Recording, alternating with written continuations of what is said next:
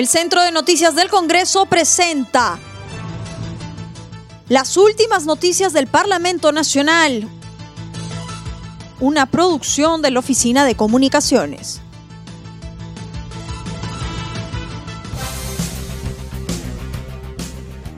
¿Cómo están amigos? Les saluda Rómulo Vargas. Hoy es viernes 7 de mayo del 2021 y estas son las principales noticias del Congreso de la República.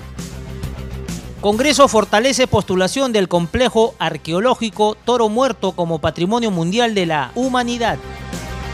Por ser una de las más importantes muestras de arte rupestre del mundo, el Pleno del Congreso aprobó por unanimidad 101 votos el dictamen que propone declarar de interés público el fortalecimiento a la postulación del complejo arqueológico Toro Muerto como Patrimonio Mundial de la Humanidad ante la UNESCO. Enseguida la propuesta fue exonerada de segunda votación con decisión unánime de 100 legisladores la muestra de arte rupestre está ubicada en el distrito de Uraca y Aplao, en la provincia de Castilla, departamento de Arequipa. Aprueban proyecto de ley que Cusco sea sede central del Ministerio de Cultura.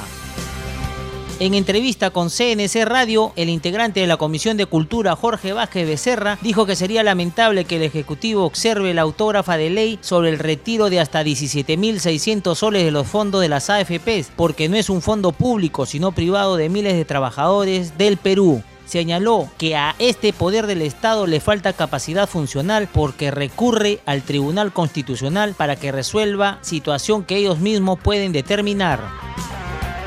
Yo lamento, de verdad yo lamento porque, eh, eh, como vuelvo a insistir, no es fondo público, no es un fondo público, es un fondo específicamente incluso privado de una persona que ha sido descontada.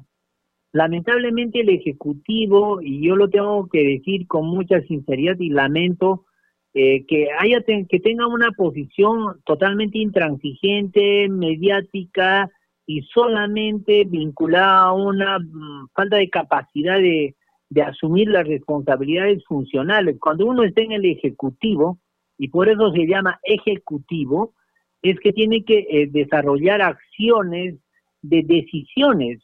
A eso te, por eso te dicen de ejecutar. Bien, la, el poder ejecutivo viene de ejecutar.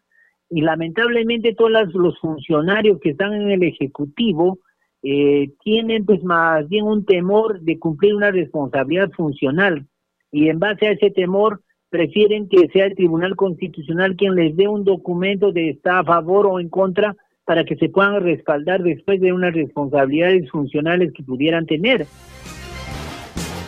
También mencionó que el Pleno del Congreso aprobó el proyecto de ley para que la sede del ministerio sea trasladado a la ciudad del Cusco.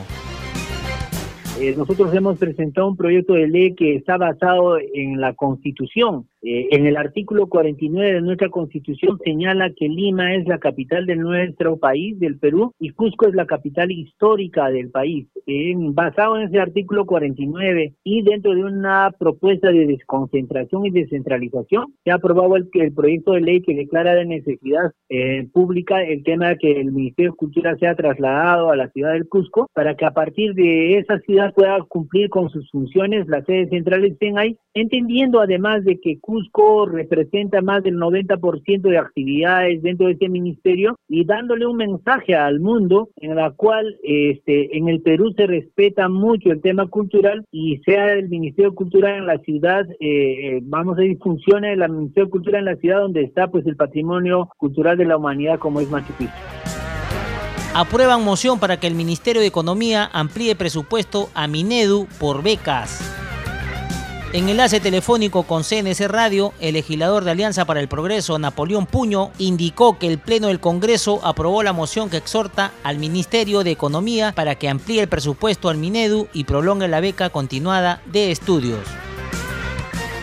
pero sin embargo, pues se ha ganado por 50 votos y nosotros somos respetuosos de la democracia para que el Congreso exhorte, en este caso al Ministerio de Economía y Finanzas, para que apruebe un pedido del señor ministro de Educación para que se haga esa ampliación presupuestal para poder fortalecer el Programa Nacional de Becas y Créditos Educativos.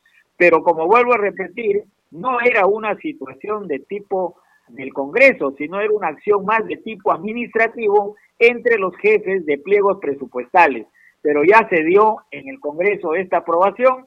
Esperamos pues de que el señor ministro de Economía atienda los requerimientos del señor ministro de Educación y no se vean afectados miles de estudiantes que seguramente han hecho la proyección que les va a faltar los fondos para que en el segundo semestre ellos puedan terminar sus estudios en forma normal en las diferentes universidades del Perú, sean públicas o privadas.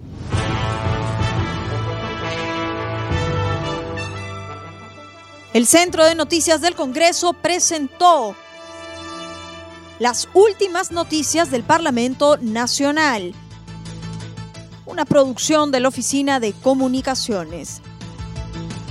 Los invitamos a visitar nuestras redes sociales y sitio web www.congreso.gov.pe.